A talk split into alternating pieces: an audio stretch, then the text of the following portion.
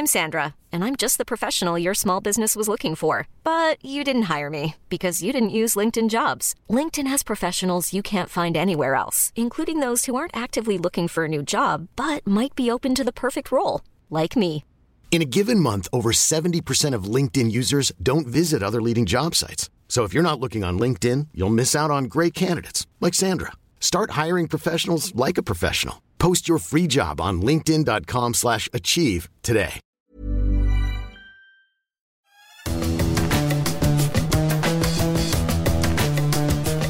Salut à tous, c'est l'heure des fous du volant, votre émission consacrée à la Formule 1. Je suis Adrien Yo et à mes côtés Stéphane Brignot est bien là. Salut Stéphane, ça va?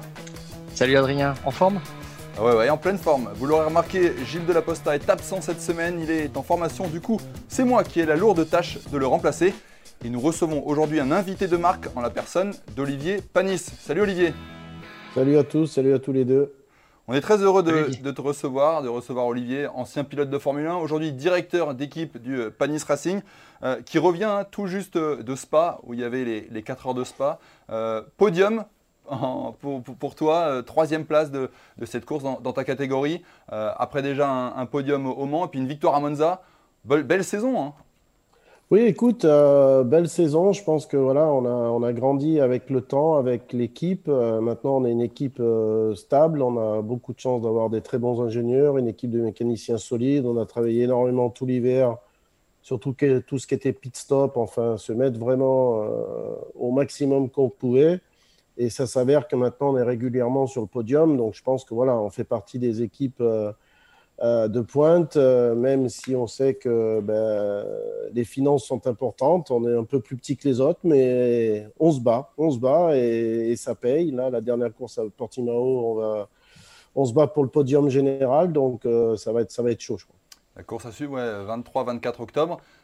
C'est quoi l'étape d'après? C'est de gagner le Mans en LMP2 Ah bah c'est un rêve hein, de gagner le Mans, évidemment. Ça fait deux années de suite qu'on fait troisième. On a mené pendant cette année, on a mené le Mans pendant une bonne partie de la nuit. Après, il faut voilà, il faut savoir euh, traverser les embûches. On n'a pas pris les bons, au bon moment les, zones yellow et ça nous a fait perdre un peu de temps, mais c'est pour tout le monde la même chose. Donc déjà faire deux podiums d'affilée au Mans, c'est quand même quelque chose de magnifique pour toute l'équipe. Maintenant voilà, il faut grandir et essayer de gagner. On va passer euh, au sommaire de- des fous du volant. On va revenir évidemment euh, sur le duel entre Hamilton et, Verstappen, un duel qui tourne au vinaigre avec cet accident bah, à Monza, justement. C'était avant les, les 4 heures, euh, le week-end d'avant. On aura avec toi ton œil, Olivier, sur cet affrontement. Ce sera notre première partie. Ensuite, vous n'êtes pas sans savoir, vous, les, les fans qui nous écoutez, qu'un documentaire sur Schumacher est récemment sorti sur Netflix. On reviendra dessus dans notre deuxième partie. Et puis enfin, on rebondira sur les propos d'Alain Prost. Euh, dans un podcast d'Alpine, le, directeur non exécutif de l'équipe a, menacé carrément de, quitter la F1 si on, introduisait la grille inversée. Un projet abandonné, hein, vous le savez, euh, mais euh, symptomatique des nouveautés que les organisateurs tentent d'introduire sous prétexte de secouer les traditions. On en parlera dans notre troisième partie.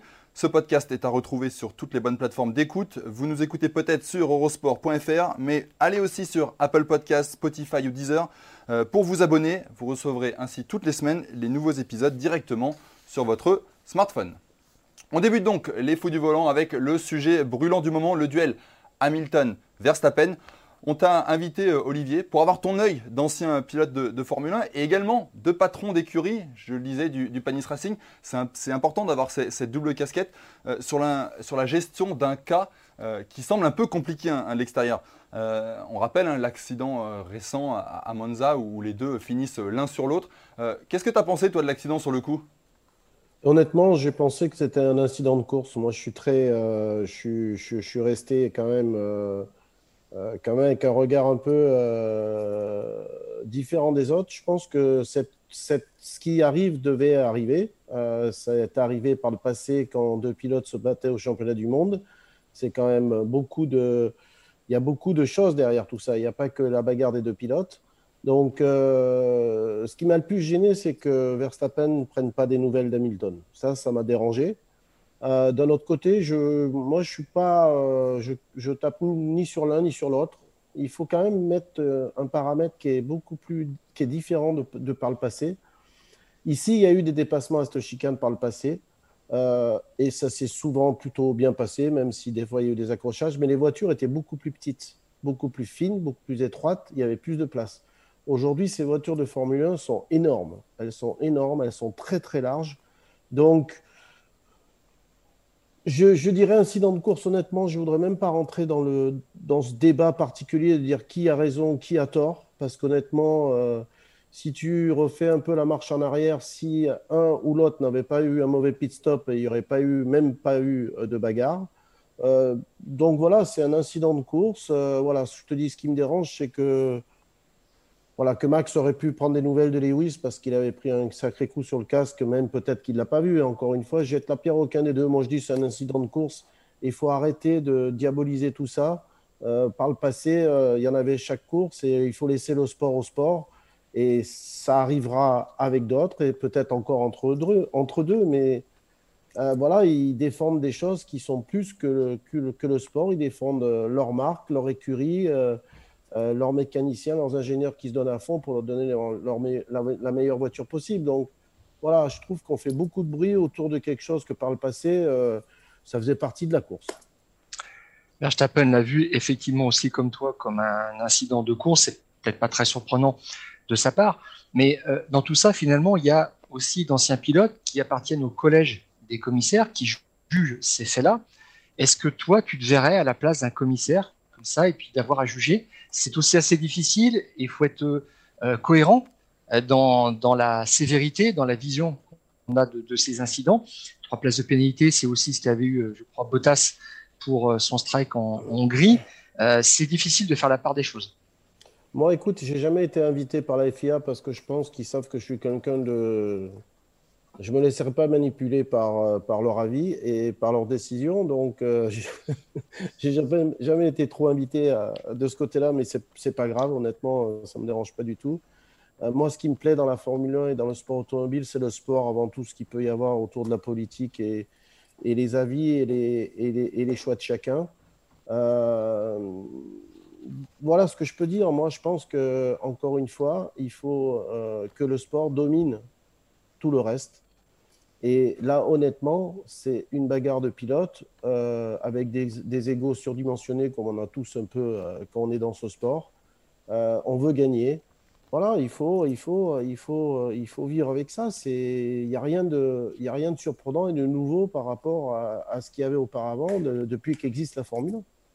Alors Verstappen était un petit peu en retrait par rapport à la voiture de Lewis Hamilton sur cette action de, de course. Hamilton avait dit, a dit j'avais la priorité ce qu'on comprend aussi, on comprend les deux points de vue euh, finalement. Euh, il y avait eu un premier épisode à Bahreïn en début de saison, en ouverture du championnat, où euh, Verstappen avait pris un petit peu l'extérieur hors piste pour dépasser Lewis Hamilton au nom du spectacle, avait-il dit.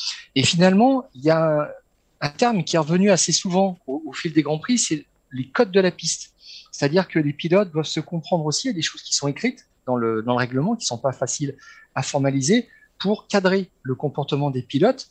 Et euh, est-ce que tu pourrais nous dire comment est-ce qu'on fait comme ça sur, euh, par rapport à ce code de la piste? On a vu aussi par le passé euh, Verstappen faire des, des blocs passes vraiment pour, pour ranger un, un concurrent en, marge de la piste, sur le bord de la piste, pour, pour finaliser un, un dépassement. On disait quand même, il va fort, il emploie la méthode forte, et, et ça passait pas très bien.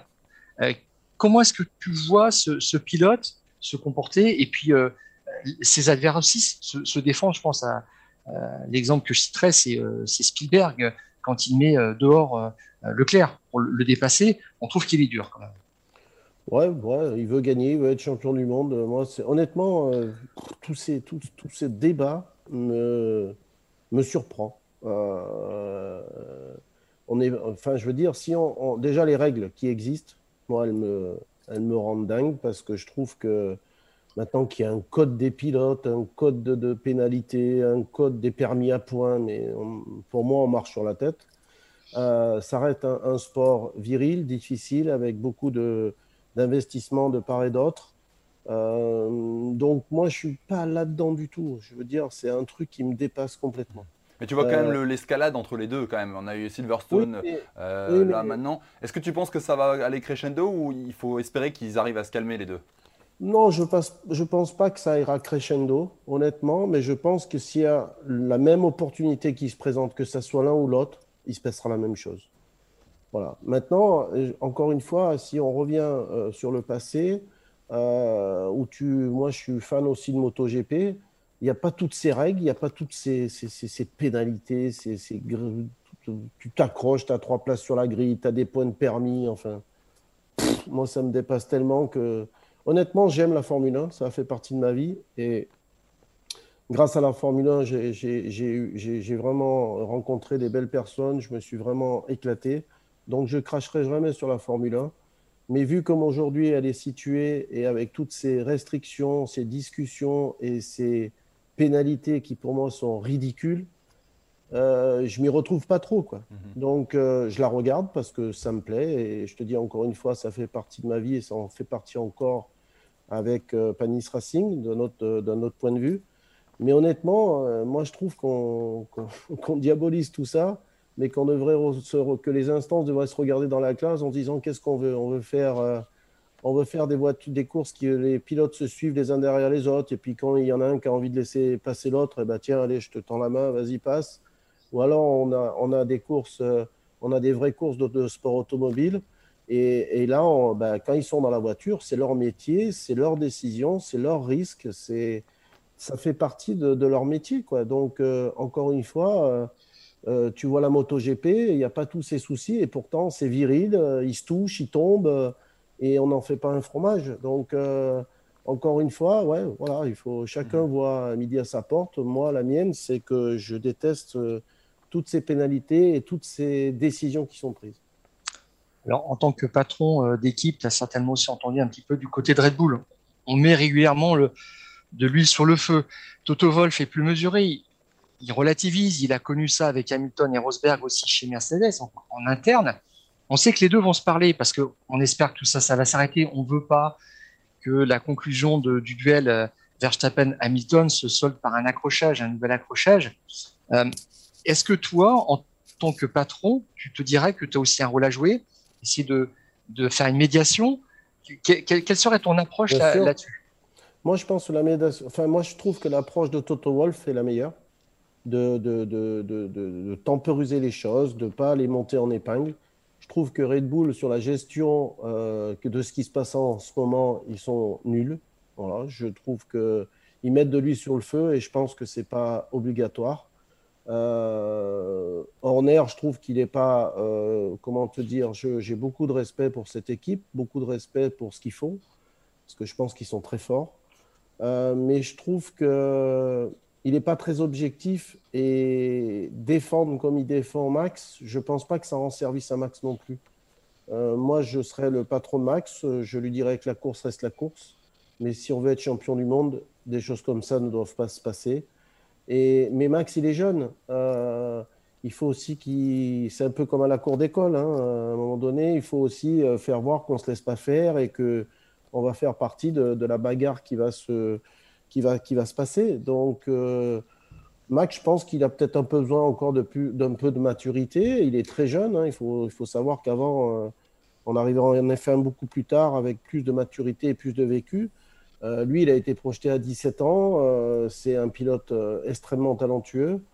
Donc voilà, moi je pense qu'il faut, il faut, il faut qu'il grandisse aussi par rapport à, ce qui s'est passé. Et comme il est intelligent et très fort, je pense qu'il va faire sa propre autocritique. Horner et, et, Helmut Marko n'ont pas besoin de mettre de l'huile sur le feu parce que ça fait qu'envenimer les choses. Et au bout du compte, ça ne sert à rien. Moi, l'attitude d'Hamilton et de, de, Toto Wolff, je pense que c'est la meilleure. En tout cas, on a un sacré duel entre les deux. Euh, je ne sais pas si tu as vu cette phrase de Stefano Domenicali, qui est désormais le PDG de Formula One Group, le promoteur de la, F1, qui a dit qu'avec le duel entre ces deux-là, nous avons l'un des meilleurs duels de tous les temps en Formule 1. Euh, alors toi, tu en as connu des duels, tu as, même assisté à des duels. À quel niveau tu le placerais, ce, duel, dans l'histoire de, la, Formule 1 ben, il fera partie des, duels euh, qu'il y a eu entre Prost Senna, euh, Akinen Schumacher à un moment donné, et euh, Lewis et Max, mais, c'est ce qu'on aime aussi, c'est ce qui fait euh, regarder les grands prix aux téléspectateurs, c'est cette, euh, cette tension, cette adrénaline qui a entre euh, souvent deux pilotes parce que deux équipes arrivent à avoir plus ou moins les mêmes performances. Mais moi, honnêtement, je voudrais que toutes ces équipes aient les mêmes performances et qu'on voit encore plus de bagarres avec plus de pilotes. Enfin, c'est ça qu'on veut regarder. C'est ce qui se passe dans d'autres catégories et c'est ce qui fait, euh, ce qui fait, ce qui nous fait vibrer. En tout cas, ce sera un duel encore à suivre euh, le week-end prochain avec le, Grand Prix de Russie. on va passer désormais à la deuxième partie. La semaine dernière est sorti sur Netflix le doc événement sur euh, Michael Schumacher. Euh, pour tout vous dévoiler, euh, lorsque Stéphane a appelé Olivier, Olivier était en train de regarder le doc. On s'est dit, bah tiens, ça serait pas mal de faire un sujet dessus et, de demander l'avis d'Olivier sur, ce qu'il a pensé de ce documentaire. Disons-le d'emblée, on voit énormément le côté pile du baron rouge, un peu moins le, le côté face. Qu'est-ce que vous avez pensé du doc, messieurs? Stéphane, tiens. Alors, je me suis dit, tout dépend finalement du projet dans cette histoire. Euh, quand on monte un, documentaire, on peut avoir accès à l'histoire d'une équipe, d'un pilote, d'un personnage pendant plusieurs semaines, pendant plusieurs mois pour raconter des choses de l'intérieur. Et là, on a des révélations. C'est très intéressant, un nouvel éclairage. Là, c'est un documentaire fait d'images d'archives avec des euh, témoignages exclusifs euh, de, de, la famille. Donc, c'est ça qui renforce l'impression d'intimité. Ce qui est bien, dans l'ensemble, c'est quand même assez cadré, on va dire. Donc, il y a un petit côté convenu, effectivement, mais euh, je dirais que ce qui en ressort globalement, et c'est ce qu'on disait euh, à l'époque où Michael était pilote, dans, chez Ferrari, il disait Michael a sa vie de pilote et en dehors, il n'y a que la famille qui compte. Olivier, est-ce que tu es d'accord avec ça, sur cette vision du doc? Qu'est-ce qu'on a pensé? Moi, je l'ai trouvé super, honnêtement. Euh, c'est le Schumacher que je connais. Euh, quelqu'un de très dur sur la piste, euh, dans son travail, euh, très impliqué. Et humainement, après, c'est un gars qui était super facile, super simple, qui était sympa. Enfin, on moi, je faisais partie des gars qui s'entendaient bien avec lui, mais il s'entendait honnêtement assez bien avec tout le monde. C'était le premier à, organiser, par, an, on avait un repas organisé, tous les pilotes des ensemble dans un restaurant fermé, qu'entre nous. Et honnêtement, c'était une, soirée extraordinaire parce qu'on se retrouvait qu'entre pilotes, sans la presse, sans tout ce qui allait autour. Et on parlait des choses de la vie, de la course, de, nos vies privées. De... Et c'était toujours un, gars qui, c'est toujours un gars qui était en train de, voilà, de, vouloir quand même créer euh, des relations avec, euh, avec euh, ses potes. Et même sur la piste, si on était très cruel. Mais voilà, encore une fois, c'est notre métier aussi. après, la vie privée, c'est très important. Euh, très très important et je pense qu'il savait que pour être performant et pour euh, continuer sa passion et, aller au bout des choses, euh, il faut toujours avoir des gens derrière soi qui vous soutiennent, même dans les moments, on va dire faciles, les moments de victoire. C'est bien, mais dans les moments difficiles, quand tu es entouré de ta famille, eh ben, c'est là où tu peux être plus fort. Si tu avais un, moment, Olivier, à retenir de, de ce documentaire qui t'a appris quelque chose, qui a montré une facette particulière de, Michael que tu ne connaissais pas. Quel, quel serait ce moment? J'en ai pas trouvé. Honnêtement, je le connaissais comme je l'ai vu euh, dans ce reportage. C'est-à-dire, encore une fois, je te le répète, quelqu'un de rude, dur sur la piste, mais à côté euh, très humain, très sympa, euh, qui faisait attention aux gens. Enfin, moi, tous les dimanches soirs après le Grand Prix, enfin, la plupart, je le voyais arriver avec son verre de vin et son cigare, et on s'asseyait, on buvait un verre de vin, et des fois, on fumait un cigare et on discutait de, de la vie de tous les jours, mais c'était souvent lui. Et je me rappelle, il y a eu un, on avait eu un typhon à Suzuka, on n'avait pas pu faire les qualifs le samedi. Et euh, il avait appelé tous les pilotes et les mécanos qui voulaient venir. Il avait loué un stade indoor de foot et on avait été faire un match de foot tous ensemble. Mais c'est lui qui l'avait, euh, avait bien sûr évidemment lancé l'idée. Et on s'est retrouvés jouer au foot tous ensemble entre mécaniciens de Ferrari, de Toyota, de toutes les équipes qu'on pouvait imaginer qui voulaient venir et tous les pilotes et on avait passé une après-midi euh, fantastique. Voilà, ça, c'était Schumacher aussi. Hmm. C'est marrant, un des moments, qui m'a marqué dans, ce doc, c'est euh, l'année 94. On sent le tournant avec la mort de Senna, et puis on sent que voilà, Schumacher doit devenir la, superstar de, la Formule 1. Euh, et, juste avant, il y a ce moment où il fait le tour du circuit de Silverstone, où il prend conscience quand même, il y a un tournant où il prend conscience qu'à chaque virage, il se dit là on peut mourir, là on peut mourir, là on peut mourir il y a quand même quelque chose de, très fort à ce moment-là. toi qui étais jeune, jeune pilote, hein, tu arrivé aussi en Formule 1, comment est-ce que tu as vécu tout ça à ce moment-là, 94, ce tournant? Bah, Moi, c'était mon troisième Grand Prix en 94, quand Rasenberger et Ayrton se sont tués. Honnêtement, pour moi, j'avais l'impression que c'était un cauchemar et que j'allais me réveiller et qu'en fait, tout allait, tout allait aller bien et que le week-end, c'est un truc que j'avais imaginé. Ça a été affreux. Affreux humainement, affreux psychologiquement. Euh, sachant qu'on ne nous avait pas tout dit sur le moment parce qu'il fallait que le spectacle existe. Euh, et quand je suis parti de ce circuit, euh, j'avais envie de partir de ce circuit de ce week-end. Mais c'était voilà, c'est mon rêve, c'était d'arriver en Formule 1. J'ai jamais imaginé une minute d'arrêter après tout ce qui s'était passé parce que pour moi c'était une chance. Mais euh, j'y pense encore aujourd'hui, quoi, à, tout ce qui s'est passé, évidemment, parce que bah, ça, marque, ça marque une personne. Euh, et c'était quelqu'un, enfin les deux, enfin je veux dire, Roland c'était quelqu'un de très sympa et, et Ayrton c'était une icône. Et s'il y en a un qu'on pensait qu'il pouvait pas se faire mal par sa, par sa passion pour la religion et tout le reste, c'était lui, quoi. Donc euh, oui, ça nous a fait ouvrir les yeux que, bah oui, tu peux te tuer en Formule 1 et ça faisait partie de notre quotidien. Mais euh, quand tu montais dans la voiture, tu pensais jamais à ça, quoi. Euh, tu avais des moments où bien bah, ça t'interpellait ça quand ça arrivait. Et, c'est dramatique, c'est triste. Je pense que là, on peut quand même tirer un grand coup de chapeau malgré tout à, la FIA et, et, tous les gens qui ont travaillé énormément pour la sécurité euh, des voitures, des pilotes, des circuits, parce que euh, c'est toujours après quelque chose de grave que des fois on se réveille, mais même nous les pilotes, honnêtement, il y a tellement eu de miracles qui s'était rien passé, des gros accidents où il se passait rien. Bah, tu te dis en fait, bon, bah, maintenant c'est peut-être bien, on risque plus rien. Et puis en fait, tu te rends compte que, bah, que c'est pas vrai. Et puis ça sera jamais vrai. De toute façon, quand des voitures roulent à 360 km/h, euh, le sport mécanique, on fait tout pour que ça soit le moins dangereux possible, mais ça reste un, ça reste un mhm. sport dangereux. Il y a euh, Eric Comas qui passe sur la scène de l'accident d'Ayrton Senna. C'était un autre Français engagé en Formule 1 à cette époque et qui, qui se dit tout ça n'en vaut pas la peine et je vais prendre ma retraite à la fin de l'année, je peux pas continuer. Est-ce que toi, tu as eu euh, euh, ce sentiment-là aussi que le jeu n'en valait pas la chandelle? Tu étais jeune pilote en plus, hein, tu accomplissais ton rêve, mais euh, moi, ensuite tu étais dans cette réalité.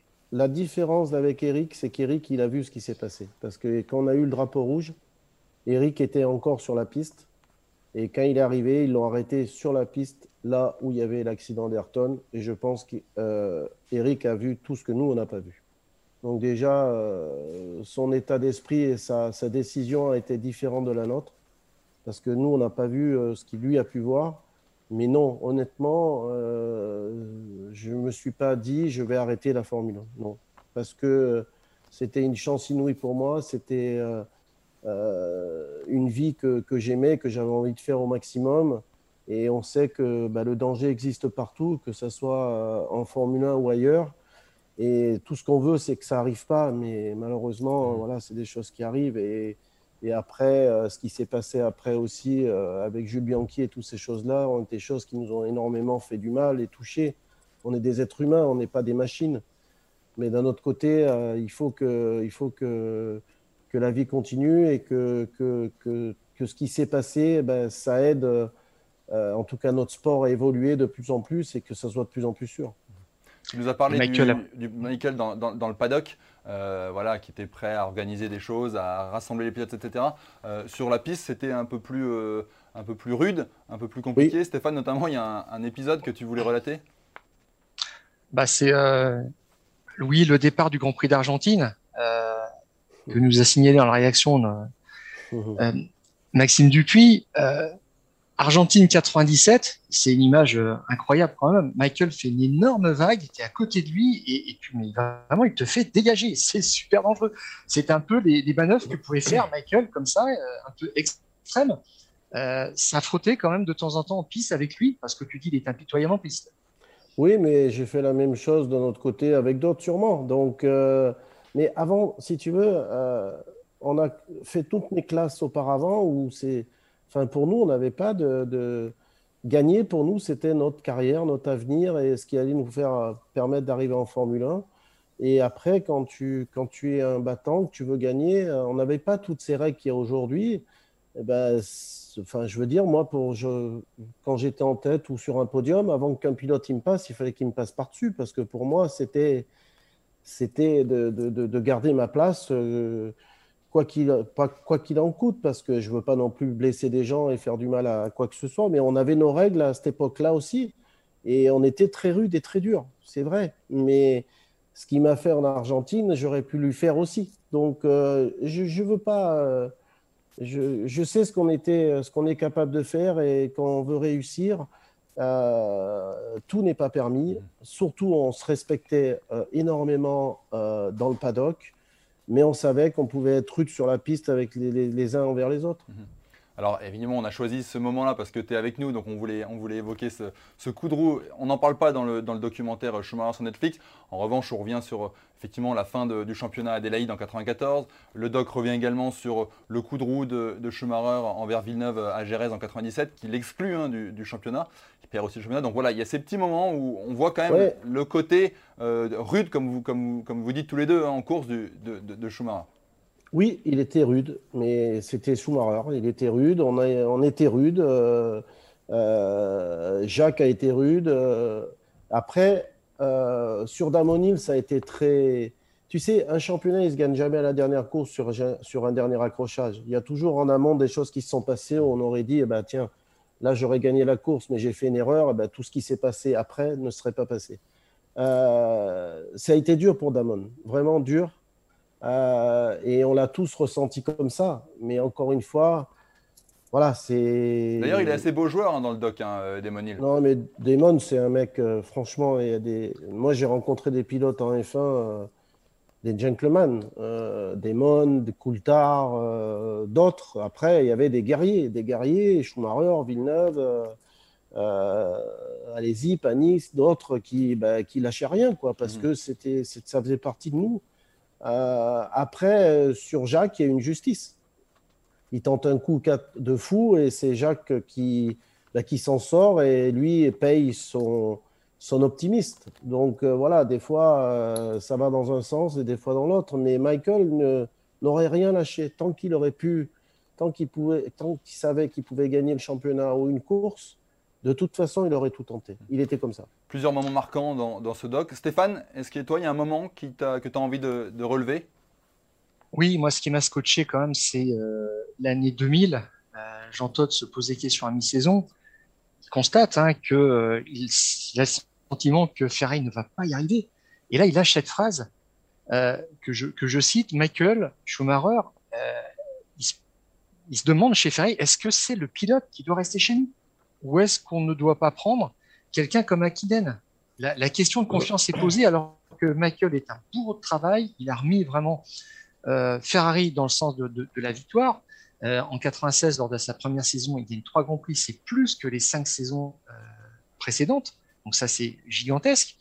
Et il y a cette question de la confiance qu'on ne pensait pas possible chez, chez, Jean Todt, qui ramène aussi à cette question des pilotes. Quand il est arrivé en 93, il a dit les motoristes, les euh, responsables du châssis me disaient, euh, enfin, ils se renvoyaient la balle, et puis il y en a d'autres qui disaient le problème, c'est les pilotes.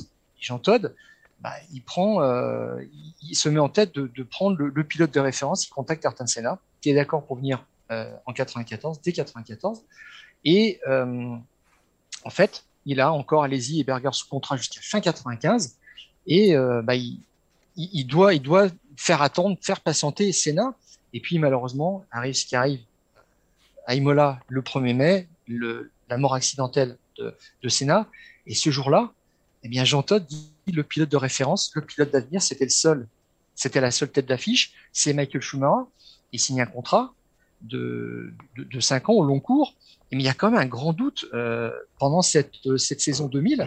Et, et la question même qui se pose, c'est est-ce qu'il fallait pas prendre Akinen Et finalement, Olivier, tu avais une actualité, tu étais au cœur de tout ça parce que tu étais euh, pilote essayeur chez McLaren, tu travaillais, tu, testais les pièces pour Akinen. comment est-ce que lui vivait ce, duel-là par rapport à Michael Et, est-ce que euh, était aussi bon ou dans quel domaine était, était peut-être meilleur que, Schumacher? Alors moi, je vais te répondre déjà clairement à cette phrase. De toute façon, le dernier, dernier maillon de la chaîne qui prend les coups sur la tête quand ça marche pas, c'est le pilote. qu'on remet en cause. C'est le plus facile. Hein. Euh, ce qu'il faut savoir, c'est que chez Ferrari, c'est quand même une équipe qui est très, très, très, très euh, médiatique, très populaire. Euh, on attend beaucoup de Ferrari chaque année. ils ont une pression politique par le board de Ferrari, de Fiat, pardon, et je pense que Jean Todt en a, fait partie de cette pression énorme. et les ingénieurs que j'adore, mais quand, ils, quand ils font une voiture un peu de merde, quand ça marche pas, c'est que le pilote, il se donne pas à fond. Hein. Enfin, on l'a tous connu et ça fait partie du, du jeu. Euh, pour moi, Schumacher était le pilote qu'il fallait pour Ferrari à ce moment-là. Euh, moi, j'aime beaucoup Mika. J'ai travaillé un an avec lui euh, et David. je pense que Mika, il avait une qualité, c'est que il se posait pas de questions sur rien. Il, savait, se débrouiller avec une voiture qui était peut-être pas la meilleure de temps en temps, il savait faire le petit plus. Mais Michael, pour faire le plus, il fallait qu'il maîtrise tout. Donc, et qui était un metteur au point euh, hors pair et qui poussait les ingénieurs et Jean Todd dans, leur, dans derniers retranchements, dans leurs derniers retranchements. Alors, c'est sûr que des fois, ça froisse les ingénieurs, ça froisse les teams principaux, ça froisse euh, tout le monde. Mais on est là pour gagner. Donc, euh, moi, j'ai connu ça. Je, J'étais quelqu'un de, très gentil, très calme, mais dur avec, dans le travail parce que je voulais réussir, mais avec eux. Et je pense que cette phrase que Jean-Claude a lâchée, elle fait partie de l'ambiance qui tourne autour d'une équipe quand on est une équipe comme Ferrari. C'est pas qu'il croyait pas en Schum, c'est qu'il a eu un doute peut-être à un moment donné, comme tous les autres ont sûrement eu un doute, et de dire à Jean-Todt, ah ouais, mais est-ce que les pilotes, si, est-ce que les pilotes là, tu sais, quand il y avait Berger et Alési, la Ferrari, c'était pas une super voiture. Hein, et on a posé la, la, faute un peu sur Gerhardt et Jean, ce que je trouve complètement euh, ridicule et, pas très classe. Mais on a appris à vivre avec dans notre sport. C'est comme ça. Ça fait mhm. partie des choses. Mais je pense pas que bah, Kinen, Schumacher, ça faisait partie des, comme d'autres que j'oublie, hein, de super pilotes. Mais je pense pas que Mika aurait fait mieux que Schum à ce moment-là. Non, je crois pas énormément d'autres euh, moments hein, dans ce doc, on pourrait en, citer euh, plein. Euh, moi, il y en a un qui m'a marqué un peu à la fin aussi, c'est le côté un peu bouleversant où tu as Corinna, la, femme de, Michael, et puis son fils Mick qui. Bah voilà, on, a cette phrase touchante de Corinna qui dit il est là, mais de manière différente. Donc on comprend que bah voilà, ça reste une personne très diminuée. Mick qui dit également j'ai beaucoup de choses à j'aimerais échanger énormément avec lui. Je me dis que ça serait tellement bien, je serais prêt à tout donner pour ça voilà, il y a ce côté, euh, il y a ce côté euh, un petit peu peut-être larmoyant, bouleversant sur la fin de ce doc, mais qui, vient donner quelques. Parce qu'il y a beaucoup de gens qui s'attendaient à avoir des infos sur euh, l'état de santé de, Michael aujourd'hui. Mais il y aura, enfin, je pense qu'il n'y aura pas d'infos. je pense pour moi, ça a été le plus grand secret au monde gardé, même plus qu'un président d'État ou président des États-Unis. Des, ça a été. Mais je pense que c'est par respect que les gens ont aussi accepter cette situation. Mais c'est vrai que euh, Corinna et Mick, c'est très, très touchant, ça fait de la peine. Même, euh, je veux dire, moi, j'ai enfin, des enfants, j'ai une femme, la réussite de cet homme et de cette famille, enfin, ils avaient tout devant eux, quoi. Ils avaient tout l'avenir devant eux et en profiter à un moment donné. Et puis là, du jour à, jour à l'autre, tout s'écroule. je pense qu'il faut surtout penser à Michael, évidemment, mais surtout à eux, qui ça doit être quelque chose de très, très, difficiles et je trouve qu'ils sont très, très forts, très classe, très humbles. Et tout ce qu'on peut leur souhaiter, c'est que, bah, que, les choses progressent et qu'ils arrivent à avoir une, une vie normale parce qu'ils le méritent. On va passer, messieurs, si vous le voulez bien, à la troisième partie de ce podcast. On va s'interroger sur l'avenir de la Formule 1, les formats de course, le calendrier. Alors, le promoteur de la Formule 1 a fait énormément de choses hein, depuis son, arrivée pour euh, promouvoir la discipline, notamment sur euh, les réseaux sociaux. Euh, la série Drive to Survive, tout le monde en parle, ça a attiré un public plus jeune, ça a renforcé l'image de la F1. Mais au nom du show, euh, des éléments nouveaux sont également arrivés, un peu plus troublants, qui interrogent les acteurs et les, suiveurs. Euh, on parle de ça parce qu'Alain Prost a menacé dans un podcast d'Alpine de quitter la F1 si on instaurait le format de la grille inversée. Euh, voilà, c'est un format qui avait été évoqué, qui a été abandonné. si on devait mettre en place ce, ce format, Olivier, est-ce que c'est quelque chose, tu réagirais comme Alain? Quelque chose que tu n'as absolument pas envie de voir en Formule 1 ou toi, tu n'es pas pour, euh, es pour les nouveautés peut-être? Non, je pense qu'Alain, il réagit à quelque chose qui le touche à lui personnellement. Euh, c'est tout à fait légitime. Euh, moi, non, je ne suis pas dans cette philosophie-là. Moi, je, suis dans une philosophie où je trouve que la course sprint, elle ne sert à rien. Ça, je suis d'accord. Je ne vois pas l'intérêt de cette course sprint. Euh, à part euh, faire travailler plus les équipes, les mécanos et plus de risques de casser les voitures et que les pilotes s'accrochent. Donc, j'ai aucun, vraiment aucun intérêt de ces courses euh, sprint. Par contre, la reverse, enfin les dix premiers de la grille, inversée, ça a fait ses preuves. Je pense qu'il faut, il faut un peu s'ouvrir l'esprit. si ça donne plus de. C'est quoi qu'on cherche en F1 Du spectacle, attirer des jeunes, qui est de la bagarre, et que, les téléspectateurs vibrent par rapport à ce qu'ils aiment, aux pilotes qu'ils aiment. Et la grille inversée, elle, peut donner ce genre de spectacle. Et aussi, elle peut donner euh, l'opportunité à des, plus petites équipes de se montrer aux avant-postes. Je ne dis pas que c'est la solution euh, miracle, hein, attention. Hein, je, moi, la solution miracle, enfin la solution miracle, ce que j'ai le plus aimé dans ma carrière, dans mes années de Formule 1, euh, c'était que c'était un tour chrono télévisé. Tu n'avais pas une chance, deux chances. C'était un tour chrono, pilote par pilote. Des sprints de course, on ravitaillait en essence. On partait avec peu d'essence, des pneus neufs à chaque fois. C'était un sprint pendant une heure et demie. Ça, c'était de la course automobile. De, de dire aujourd'hui, moi, ce qui me dérange, c'est que la F1, tu fais un tour qualif et que tu démarres ta course avec le plein d'essence, qu'il faut gérer tes pneus, qu'on te parle à la radio que celui-là est trop chaud, celui-là est passé chaud et que tu roules à 9, secondes des tours, 9 secondes au tour plus lent que de ce qu'est capable de faire la voiture, ça, ça me dérange. Oui, ça, ça me dérange beaucoup. Mais encore une fois, il faut vivre avec son temps, vivre avec les choses qui se passent. Euh, le passé, c'est le passé. Euh, si ça donne plus de spectacle de faire une grille inversée des 10 premiers et que tout le monde s'y retrouve et que tout le monde est content et que ça donne un beau show, pourquoi pas? Alors, ce qu'il faut bien euh, préciser dans, cette, dans ce projet de, course euh, de, grille inversée, c'est un projet qui a été mis de côté, qui va peut-être ressurgir, d'où la réaction euh, d'Alain Prost, c'est que ça serait spécifiquement pour une course du samedi, ça ne serait pas pour la course du dimanche. parce qu'on se pose la question est-ce que la course sprint, qui veulent mettre en place de façon plus systématique l'an prochain, est, une, est un bon format?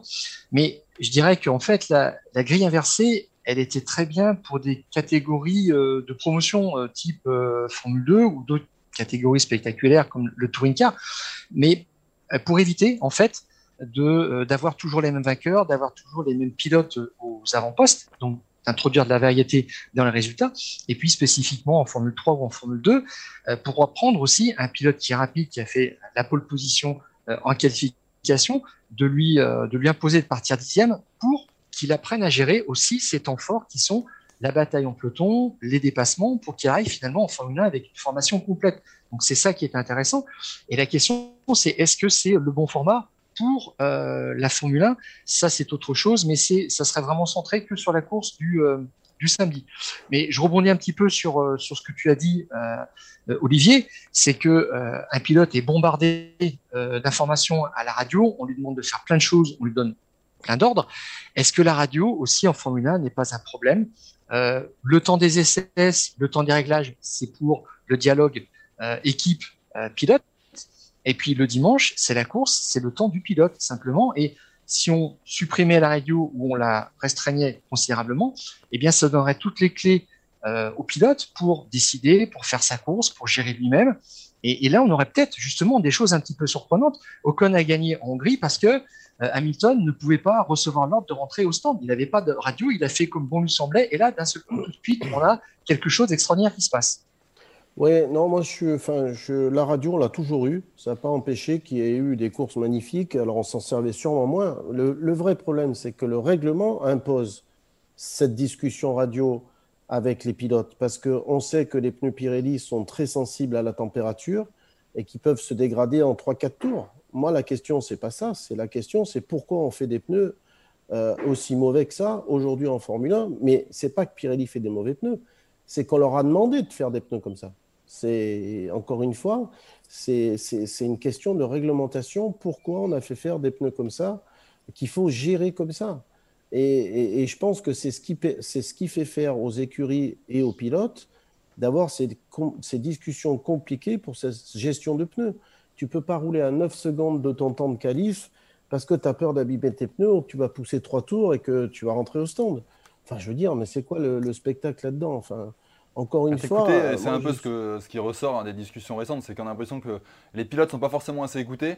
Euh, beaucoup de décisions sont prises par les instances, par le promoteur. J'ai en tête Spa avec euh, Vettel qui disait à la radio on peut pas rouler, on peut pas rouler. On a quand même essayé de lancer le Grand Prix. Bon, on s'est rendu à l'évidence à un moment ou à un autre que euh, c'était pas possible et qu'il fallait arrêter tout. Mais est-ce qu'il y a cette, cette, sensation un peu que les pilotes sont peut-être pas assez écoutés? Bah, tu sais, moi, si je pouvais, je prendrais tous les, les, collèges sportifs et les directeurs de course, je mettrais un siège à côté, tu vois, je mmh. les emmènerais deux tours, et puis même, tu vois, un coup, taper, taper un peu les pneus pour voir qu'ils se rendent compte ce que ça fait. Je pense qu'ils auraient un avis vachement différent, tu vois.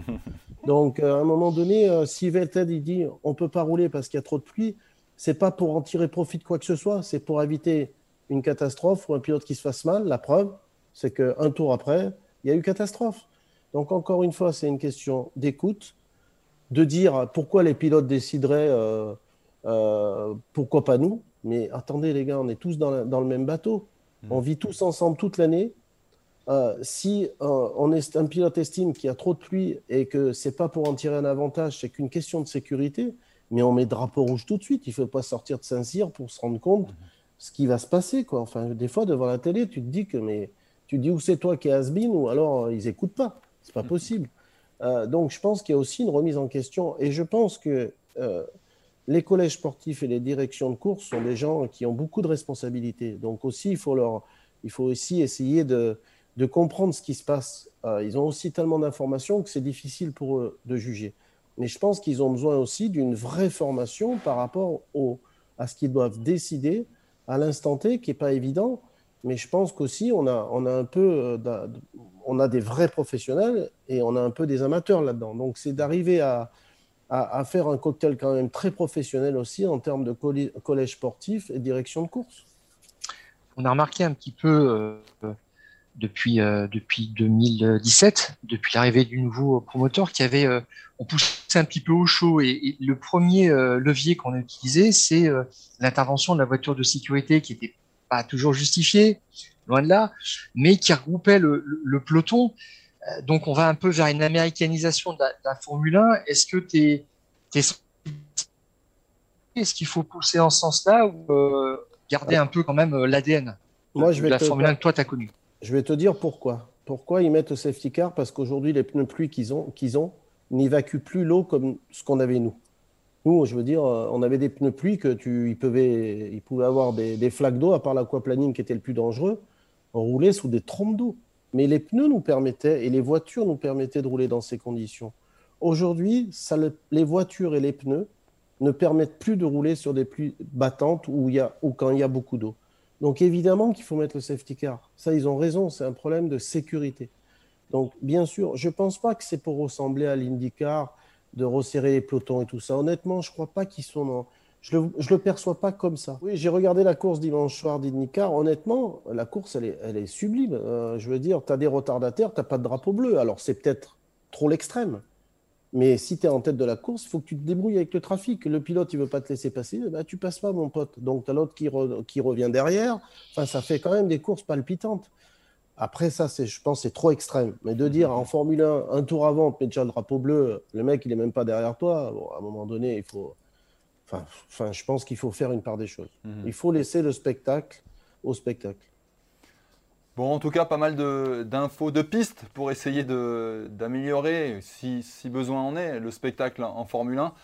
Merci Olivier d'avoir participé euh, au Fou du Volant. Euh, je vous rappelle, ce week-end, c'est le Grand Prix de Russie. Les essais libres, ça commence à 10h30 vendredi, essais libres 2 à 14h.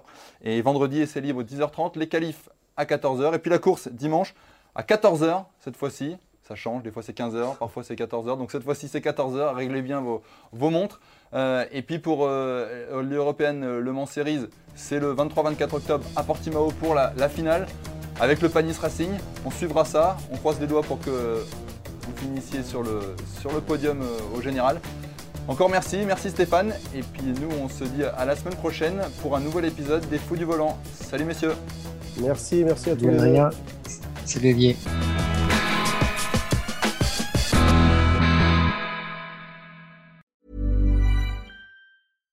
When you make decisions for your company, you look for the no-brainers. And if you have a lot of mailing to do, stamps.com is the ultimate no-brainer. It streamlines your processes to make your business more efficient, which makes you less busy. Mail checks, invoices, legal documents, and everything you need to keep your business running with stamps.com. Seamlessly connect with every major marketplace and shopping cart. Schedule package pickups and see your cheapest and fastest shipping options from different carriers. With rates up to 89% off USPS and UPS rates. And with the Stamps.com mobile app, you can take care of mailing and shipping wherever you are. Make the same no-brainer decision as over 1 million other businesses with Stamps.com. Sign up with Code PROGRAM for a four-week trial, plus free postage and a free digital scale. No long-term commitments or contracts. That's Stamps.com. Code PROGRAM.